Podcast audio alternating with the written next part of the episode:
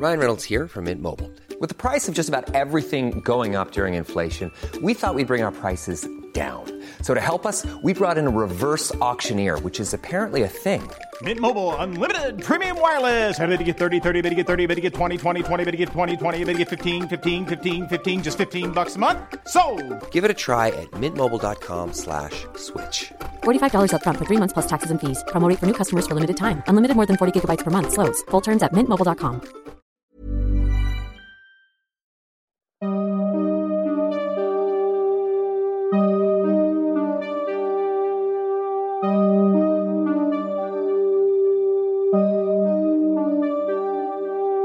Durante los siguientes minutos escucharás historias que podrían quitarte el sueño. Cosas que pasan con mayor frecuencia de lo que podrías imaginar. Anécdotas vividas por personas reales, como tú, como yo. ¿Estás listo para escucharlas? Así que ponte cómodo y apaga la luz, porque yo soy Emanuel Morales. Y yo, Kevin García. Y estas son... Las historias de Mundo Creepy.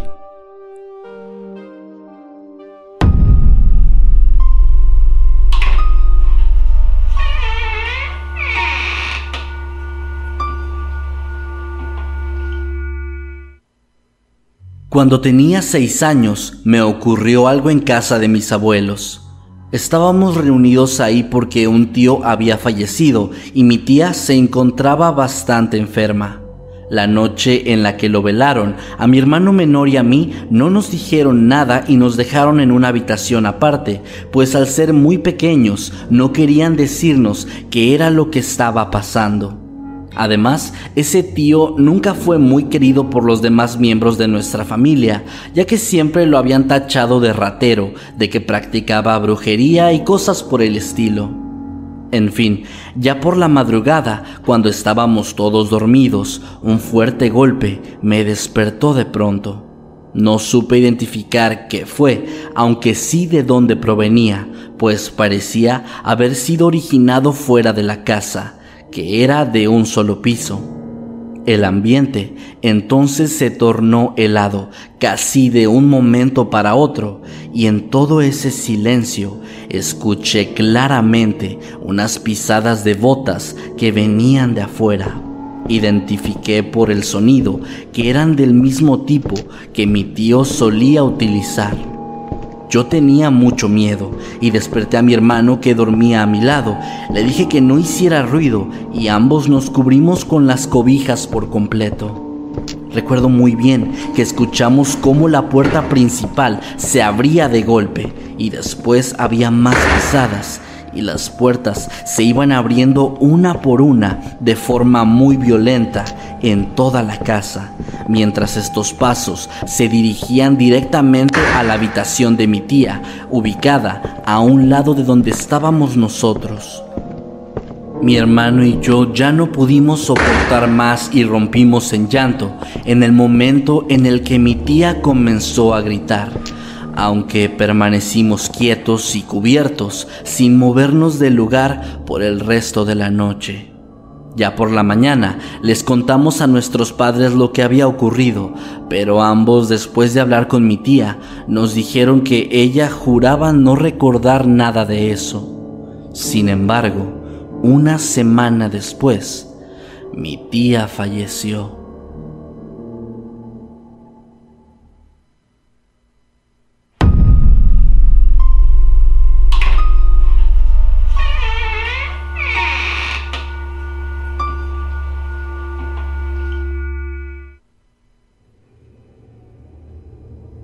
En la escuela tuve que quedarme con una amiga un día hasta tarde, limpiando los instrumentos en el salón de música, ya que al día siguiente teníamos una presentación. Eran pasadas las seis de la tarde y los demás integrantes de la banda ya estaban abandonando el sitio. Las únicas dos personas en el segundo piso, donde la sala se ubicaba, éramos nosotras. No recuerdo si nos encontrábamos en medio de una conversación o solo estábamos concentradas en terminar de limpiar rápido, cuando de repente, desde una esquina del salón y dentro de un armario de metal usado para guardar algunos sombreros de nuestro vestuario, se comenzó a escuchar un estribillo que utilizábamos siempre antes de comenzar una canción. Parecía que dos varas de metal estaban tocando impecablemente la estrofa en la superficie de metal del armario, el cual estaba casi completamente pegado a la pared, imposibilitando así que alguien pudiera esconderse ahí para jugarnos una broma. Después de terminar, hubo un largo silencio. Mi amiga y yo nos miramos fijamente, nos pusimos de pie y salimos casi corriendo hacia el primer piso, donde todavía estaba nuestro profesor. Le contamos lo que pasó, pero fuimos básicamente ignoradas por él. De igual forma tuvimos que volver a terminar rápidamente nuestro trabajo, aunque para nuestra fortuna no se volvió a escuchar nada. Esa es de hecho la única cosa que me ha ocurrido a la cual no le puedo encontrar explicación lógica y creo que es simplemente algo paranormal.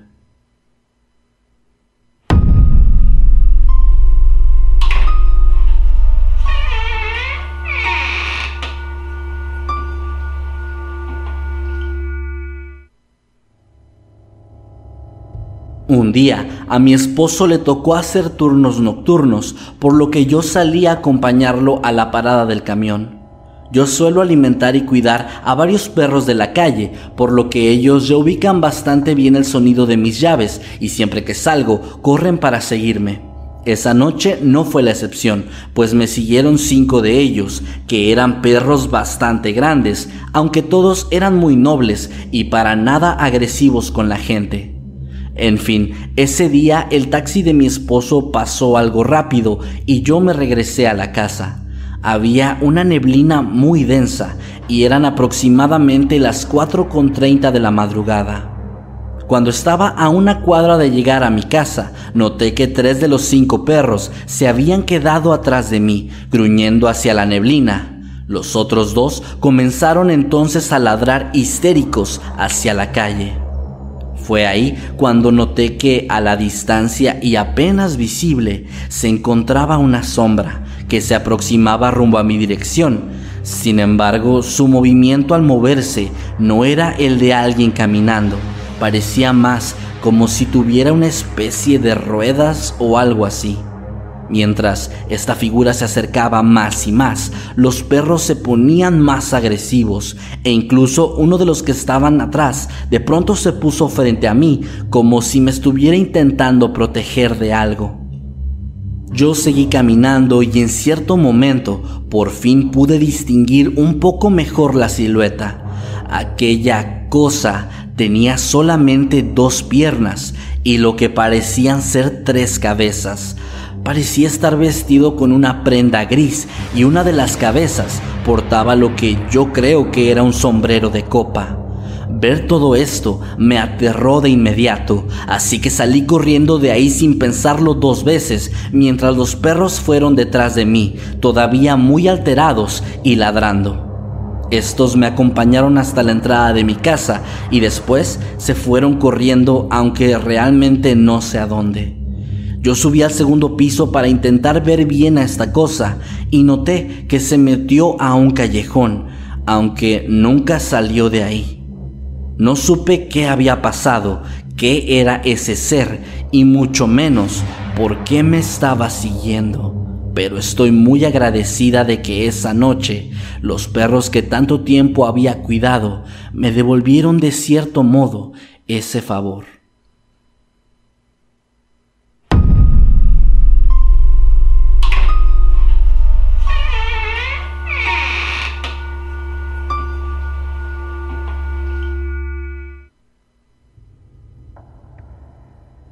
La única cosa a la que no le encuentro explicación de las que he vivido fue una ocasión en la que me despertó una sensación muy extraña temprano por la mañana. Era como esas ocasiones en las que te despiertas y sabes que tienes que hacer algo, pero estás acostado y medio dormido y no te pones de pie. Sin embargo, tienes un fuerte deseo de hacerlo. Así que abrí los ojos y noté que sobre los pies de mi cama y flotando como a un metro del suelo había una especie de bola de humo negra del tamaño de una pelota de básquetbol. Esa cosa estaba ahí, dando vueltas sobre sí misma, y gracias a que ya había algo de luz de día, pude verla con bastante claridad. Parpadeé varias veces, pero no desaparecía, simplemente se quedaba ahí. Entonces se empezó a acercar lentamente hacia mí y lo único que se me ocurrió hacer fue cerrar los ojos. Cuando los abrí, ya no había nada en el cuarto, aunque el ambiente todavía se sentía muy pesado. No pude dormir más ese día, me quedé acostada un par de horas más, intentando descifrar lo que acababa de vivir, y al día de hoy sigo sin saber qué fue todo eso.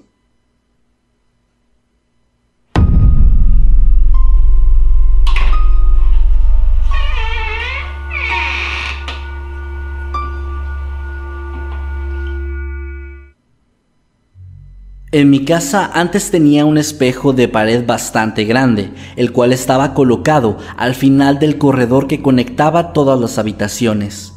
A mi hermana nunca le gustó que estuviera ahí, porque cuando uno subía las escaleras con las luces apagadas, daba una sensación de terror muy marcada. Finalmente lo quitaron y lo pusieron en la habitación donde yo dormía junto a mi mamá y mi hermana.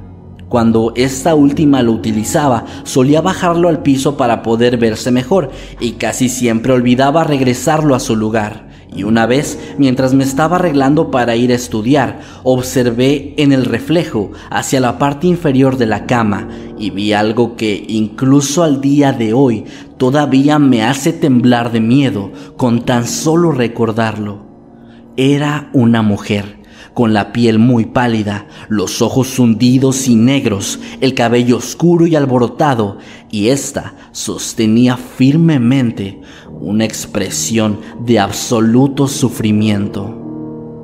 Mi cuerpo no respondía, pero yo quería gritar por ayuda y correr lejos de ahí, aunque un nudo en mi garganta simplemente no me dejaba hacer nada. No sé por qué, pero empecé entonces a lastimar mis piernas con las uñas. Duré varios segundos haciendo esto y finalmente, poco a poco, comencé a reaccionar.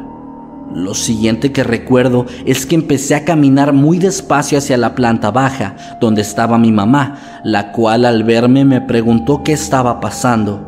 Yo, tartamudeando y entre lágrimas, le expliqué lo que vi. Ella junto a mi hermano mayor me acompañó de nuevo hacia arriba, pero cuando llegamos ahí notamos que el espejo estaba colgado y no había nada ni nadie debajo de la cama. Sin embargo, ellos me creyeron por dos razones. La primera es que mi hermano también había visto un par de cosas extrañas a través de ese espejo.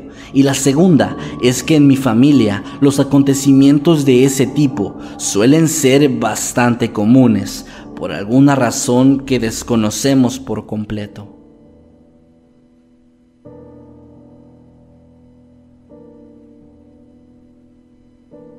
En una ocasión me encontraba en una fiesta con mis amigos y de un momento para otro comencé a sentir mi cabeza sumamente pesada. Mi visión se hizo borrosa a tal punto que prácticamente no podía ver nada. Inmediatamente pensé que alguien me había drogado, así que le pedí a un amigo que me ayudara a caminar hacia algún lugar donde pudiera tomar un poco de aire fresco. Recuperé la vista poco a poco, aunque ahora el problema es que no podía hablar o expresar absolutamente nada. Me era imposible responder a lo que mis amigos, ya bastante preocupados, me estaban diciendo constantemente.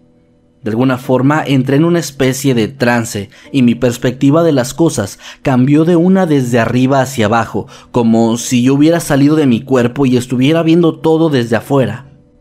Gracias a la llamada de un amigo, mi mamá finalmente llegó por mí y nos fuimos a casa, donde seguía sin poder contestar nada hasta que finalmente me di un baño y me acosté un par de horas de la misma manera espontánea en la que todo esto había empezado, recuerdo que simplemente todo volvió a la normalidad.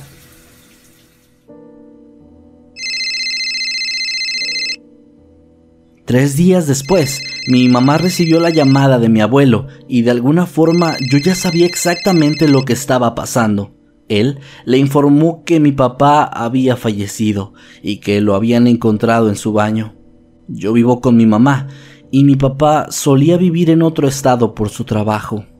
El reporte forense mostró que él había muerto exactamente en la misma fecha y probablemente muy cerca de la hora en la que tuve aquella extraña e inexplicable experiencia.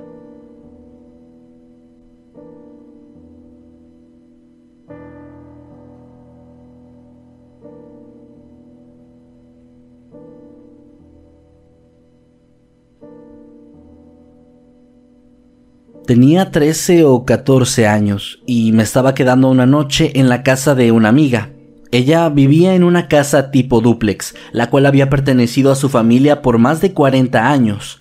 Yo no era el único invitado en esa ocasión, pues un par de primos también se habían quedado a dormir ese fin de semana, así que en el momento en el que vi a un pequeño niño rubio que usaba una pijama y se asomaba en un par de ocasiones por la puerta del cuarto donde yo estaba, no pensé mucho más allá de eso. Incluso intentando ser amable, y al ver al niño asomarse de una forma un tanto tímida, lo saludé con la mano y le sonreí. En ese momento, mi amiga me preguntó qué diablos estaba haciendo, y cuando le expliqué que estaba saludando a uno de sus primos, noté su expresión confundida.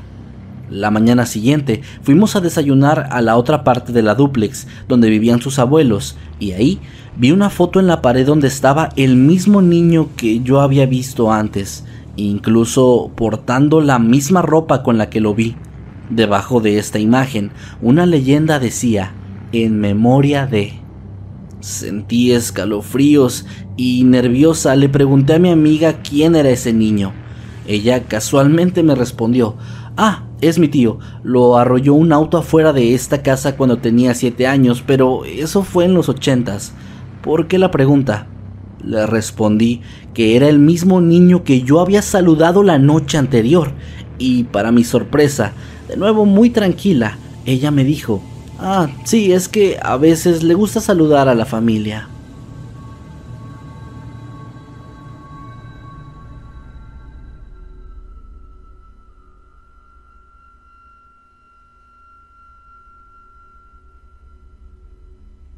En la época en la que estaba en la preparatoria, yo compartía la habitación con mi hermano menor. Su cama estaba ubicada en un lado del cuarto y en el lado opuesto se encontraba la mía.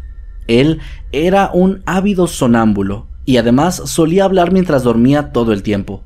Debo admitir que compartir el cuarto con él era bastante inquietante en un inicio, pero con el tiempo me acostumbré a todas esas cosas. Una noche, cerca de las 3 de la madrugada, me desperté de pronto, sintiendo en todo mi cuerpo una sensación terrible de alerta. Tenía el impulso de observar a mi hermano, pues sentía una presencia en la habitación. Cuando me giré para verlo, pude notar a una sombría figura humanoide, alta y delgada, que estaba estirando su largo brazo hacia el rostro de mi hermanito, quien estaba dormido. Sus dedos esqueléticos se quedaron a unos cuantos centímetros de distancia de tocarlo cuando la criatura se detuvo y volteó a verme repentinamente, dejándome completamente congelado del terror. Entonces, esta figura se comenzó a desvanecer como humo, moviéndose hacia el techo, donde finalmente desapareció. Inmediatamente después, mi hermano se despertó de golpe, salió corriendo de su cama hacia el interruptor de la luz y al encenderla volteó a verme y con una voz tranquila me dijo ¿Lo sentiste? ¿Sentiste la mano? Entonces, sin dejar que pudiera responder algo, él apagó las luces de nuevo y regresó a su cama a dormir. Me escondí debajo de las sábanas el resto de la noche mientras intentaba dormir, sin éxito alguno. Lo peor de todo esto es que mi hermano no tiene ningún recuerdo de esa noche.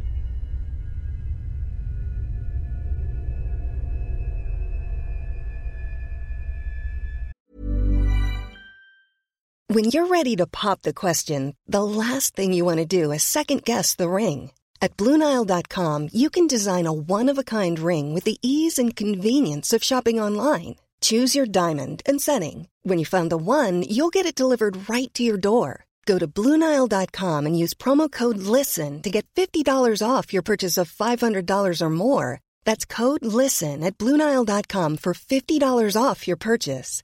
Bluenile.com code LISTEN.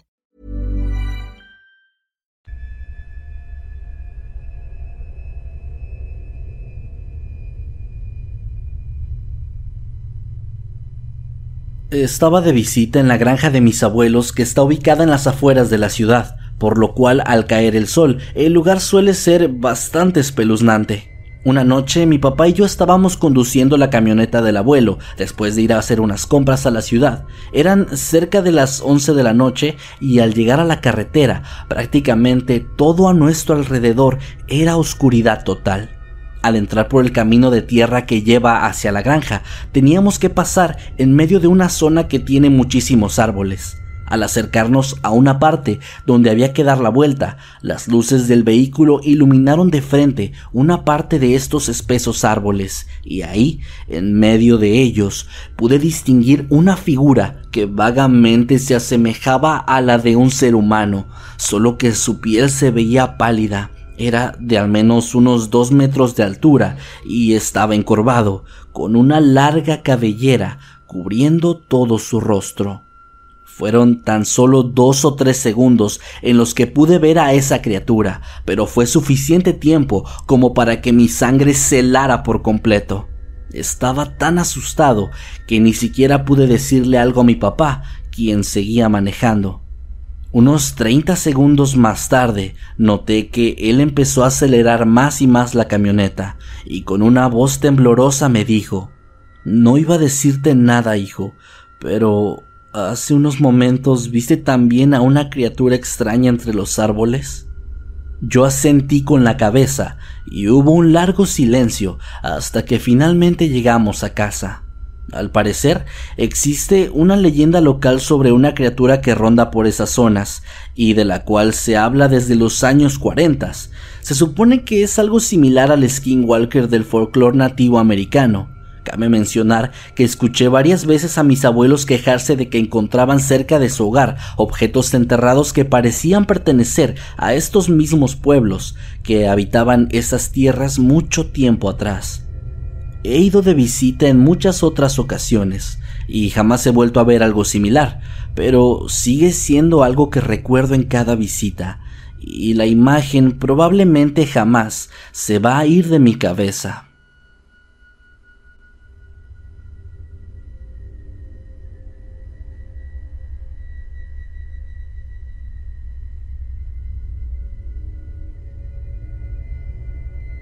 Mi padrastro encontró a nuestro cachorro Eddie a un costado de la carretera.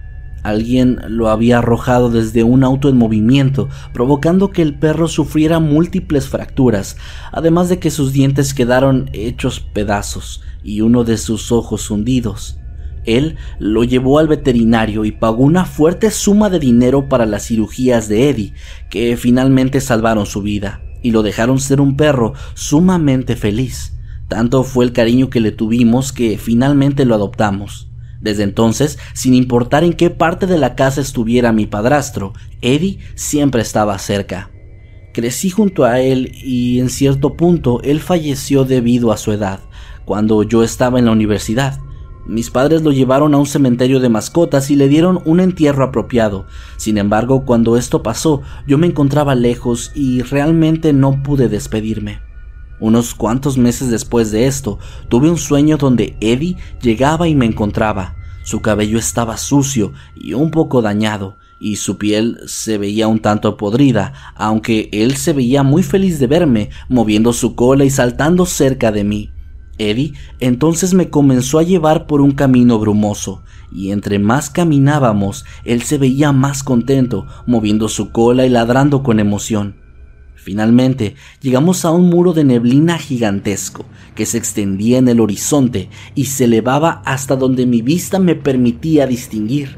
Eddie se acercó a este antes de correr hacia mí de nuevo, me lamió la mano y me dio un par de golpecitos con su nariz mientras lloraba un poco.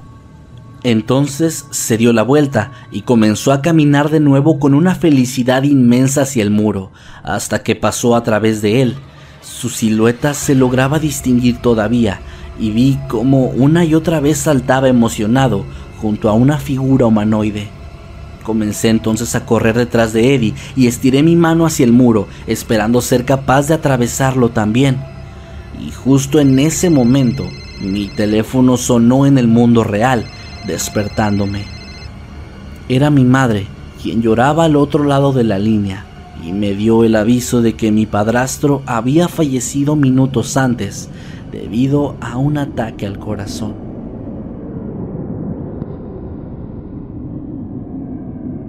Desde que era niña he tenido muchas experiencias paranormales, desde sueños premonitorios hasta apariciones en la casa donde crecí, Salamanca, y en donde vivo actualmente, Durango. Una de las que más recuerdo es de cuando tenía 12 años. Mi papá y mi hermana mayor se fueron a una fiesta con compañeros de trabajo y yo me quedé sola. Me quedé viendo la televisión y jugando con mi cachorrita Canela.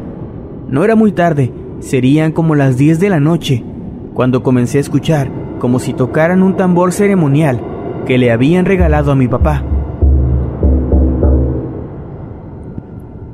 Pero el verdadero miedo empezó cuando inmediatamente después las puertas de los cuartos se cerraron de golpe y comencé a escuchar como si rasgaran las puertas. No me atreví a asomarme al pasillo y solo le pedí a lo que sea que estuviera ahí que se fuera. Pero los sonidos solo aumentaron. Con mucho miedo, tomé a mi cachorrita y salí a la calle. Llamé a mi papá, le expliqué lo que estaba pasando y me dijo que ya venían de regreso a la casa, así que los esperé afuera. Cuando llegaron, mi papá entró a la casa y al cabo de unos minutos salió y me dejaron en casa de mi abuela. Mi papá dejó sal en la puerta y en la ventana del cuarto donde solía quedarme cuando visitábamos a mis abuelos. Al otro día, cuando regresamos a casa y entré a mi cuarto para hacer mi tarea, vi que la puerta estaba llena de arañazos.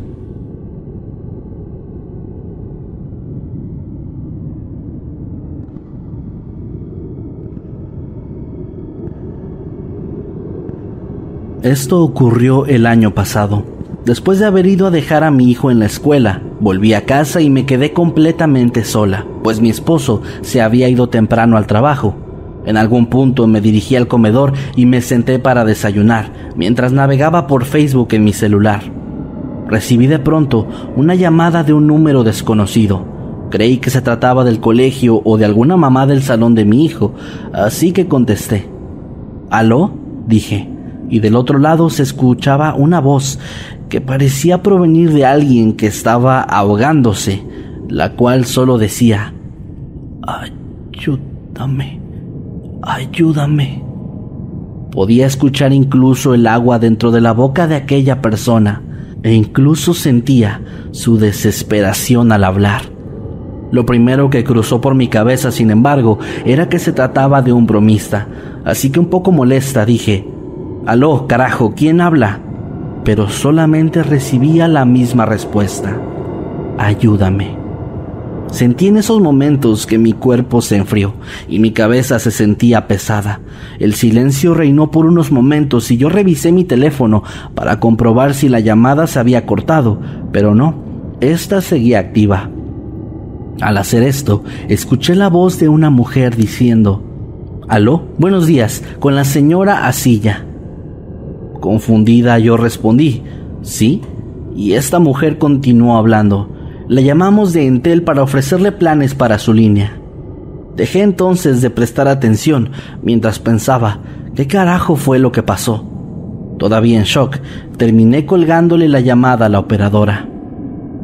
Cuando le platiqué esto a mi esposo, él no me creía, y algunos familiares tampoco, pues pensaban que yo me había confundido entre dos llamadas diferentes, pero yo les aseguré que no era así, era una sola, como si de alguna forma se hubiera cruzado la señal o algo similar. No he encontrado una explicación a lo que ocurrió y nunca supe quién me estaba pidiendo ayuda aquel día. De hecho, esta experiencia me costó muchas noches sin poder conciliar el sueño ya que estaba sumamente nerviosa.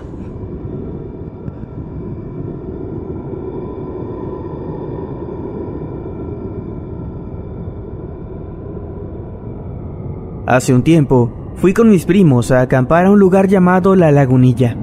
Es un lugar boscoso y nos adentramos mucho en la naturaleza, alejándonos del pueblo. Ya en la noche, estábamos conversando a la luz de la luna y la fogata, no recuerdo si contábamos leyendas, chistes, anécdotas, no lo sé.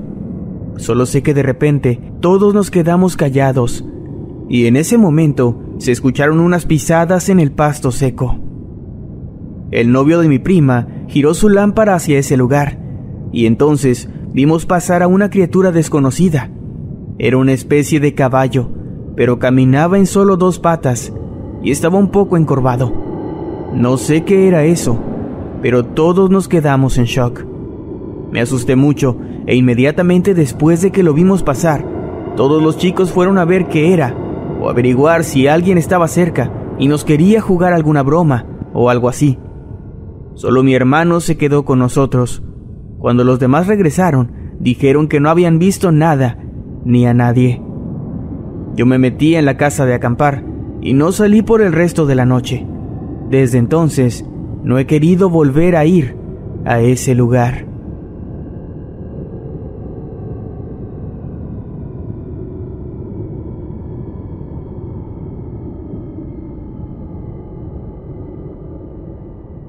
Me dedico a la docencia. Un detalle importante a remarcar es que yo no suelo dar mi número telefónico a los padres, a menos que sea muy necesario, y cuando ocurrió lo que voy a relatar, solamente una madre lo tenía. Ese día yo me encontraba caminando por Iztapalapa junto a otra persona, con la cual había tenido una discusión momentos antes. Decidimos detenernos en un parque y sentarnos en una banca. Por la situación, tomamos un poco de distancia y no nos dirigimos la palabra durante un buen rato. De pronto, entró una llamada en mi celular. El número era desconocido para mí. Contesté con el recelo que conlleva contestar una llamada así, y la voz del otro lado, que era femenina, me preguntó si yo era la maestra que ofrecía regularizaciones. Acto seguido pronunció mi nombre completo. Contesté que sí, y la persona al otro lado empezó a platicarme sobre su hija, quien necesitaba mucha atención, pues se encontraba en un grado de primaria muy avanzado y todavía no lograba realizar operaciones numéricas, por lo que necesitaba ayuda. Me preguntó sobre los precios y yo le di las tarifas de la atención en mi domicilio, aclarando que había un costo extra si yo tenía que trasladarme al suyo. Con mucha inquietud, ella me interrumpió y me dijo algo que me dejó aturdida. A ver, maestra, creo que no me está entendiendo. Necesito que usted se venga a vivir conmigo. Me quedé anonadada ante tal petición, pues yo todavía vivo en casa de mis padres y me resultaba sumamente ilógica una petición de ese estilo. Le respondí que eso sería imposible, pues tenía otros clientes que atender la mujer al otro lado de la línea ofreció el triple del costo que yo había dado al inicio y me dijo que podía tener los sábados libres, pero que el domingo antes de la noche ya tenía que estar de vuelta en su hogar. Reiteré que no iba a acceder ante tal petición y que lo ideal en un caso así es que yo me presentara diariamente, que no habría problema por el traslado. Debo admitir que dije esto porque sí me interesaba la propuesta económica que me manejaba la persona, pero no quería tener que irme a vivir con ella. Le pregunté en dónde estaba ubicado su domicilio y me dijo que en el Cerro de la Estrella. Recuerdo haber cuestionado durante toda la conversación al menos tres veces por la persona que la había recomendado conmigo, pero nunca me dijo quién. De hecho, evadía intencionalmente esa pregunta. De pronto, un silencio que me heló la sangre se hizo presente, y esta persona comenzó a llorar de forma desconsolada, rogándome que viviera con ella, pues estaba sola, ya que su esposo la había abandonado, y que además ya no tenía dinero para poder alimentar a sus hijos. Esto último rompió por completo mis expectativas de lo que presuntamente me iba a pagar, y comencé a dudar de todo lo que me estaba diciendo. De repente me dijo algo que me aturdió todavía más si es que cabe. Llévese a mis hijos, se los regalo. Yo no puedo cuidarlos. Lléveselos, lléveselos. Le pedí que se tranquilizara y que dejara de llorar porque cada vez me era más difícil entender lo que decía, pero ella me ignoraba, pidiéndome una y otra vez que me llevara a sus pequeños. Por más que intentaba calmar a esta persona, no podía, y aunque mis impulsos me decían que tenía que colgar la llamada, pues podía tratarse de una broma o algo así, había algo que me impedía hacerlo. Finalmente sucedió algo que hasta la fecha me ha dejado bastante marcada. Segundos antes de que la persona colgara, una risa macabra salió de su boca. Una risa hueca, sin sentido y sin razón. Una risa que nunca olvidaré y que justamente me está helando la piel ahora mismo mientras redacto mi historia. Un instante después, la persona colgó, dejándome preocupada y sin poder entender el motivo de aquel drástico cambio de humor. Pero las cosas no terminaron ahí. La persona con la que yo iba me juró que no había escuchado nada de la conversación, exceptuando la risa macabra que había emergido al final de la llamada. Confundida por lo ocurrido, registré ese número para saber que no tenía que contestar a ese nombre en caso de que me volvieran a llamar. Sin embargo, y a pesar de que lo había registrado con una palabra inusual, ese mismo día entraron dos llamadas más por parte del mismo número. Decidí colgar en la primera y en la segunda le pedí a alguien más que contestara por mí, pero no atendieron y la llamada se cortó una vez más. Al día siguiente, después de bañarme, revisé mis notificaciones y me di cuenta de que tenía otra llamada perdida de ese mismo teléfono. Ya bastante molesta por todo el asunto, le pedí a mi hermana su teléfono y llamé de vuelta al número. Tardaron dos tonos para responder y cuando lo hicieron, se escuchó al otro lado de la línea un horrible rugido y momentos después colgaron. Aterradas, mi hermana y yo nos miramos fijamente y comenzamos a decir de forma nerviosa muchas groserías, intentando así mitigar la horrible sensación que nos estaba invadiendo. No tengo idea de qué era aquello que quería comunicarse conmigo, pero el lugar que la mujer mencionó, el Cerro de la Estrella, es bastante conocido por sus leyendas sobre brujas. He pensado que pudo tratarse de una de estas criaturas intentando robarme mediante la llamada, pero no estoy segura. Lo único seguro para mí es que aquella tétrica risa y el horrible rugido son dos cosas que jamás en mi vida voy a poder olvidar.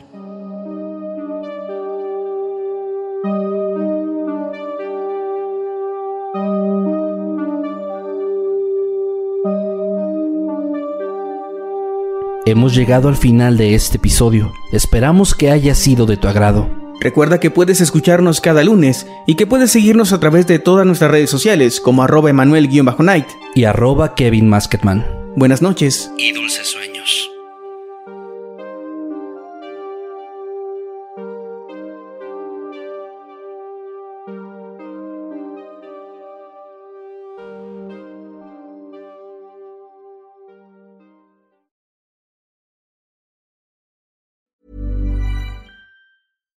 If you're looking for plump lips that last, you need to know about Juvederm lip fillers. With Juvederm Volbella XC and Juvederm Ultra XC, your lip look, whether it's subtle or bold, can last up to one full year with optimal treatment and no additional maintenance. Find a licensed specialist and see if it's right for you at juvederm.com today. That's J U V E D E R M.com. Add fullness to lips in adults over 21 with Juvederm Volbella XC or Juvederm Ultra XC. Do not use if you have severe allergies or a history of severe allergic reactions, or if you're allergic to lidocaine or the proteins used in Juvederm. Tell your doctor if you have a history of scarring or taking medicines that decrease the body's immune response or that can prolong bleeding. Common side effects include injection site redness, swelling, pain, tenderness, firmness, lumps, bumps, bruising, discoloration, or itching. As with all fillers, there's a rare risk of unintentional injection into a blood vessel, which can cause vision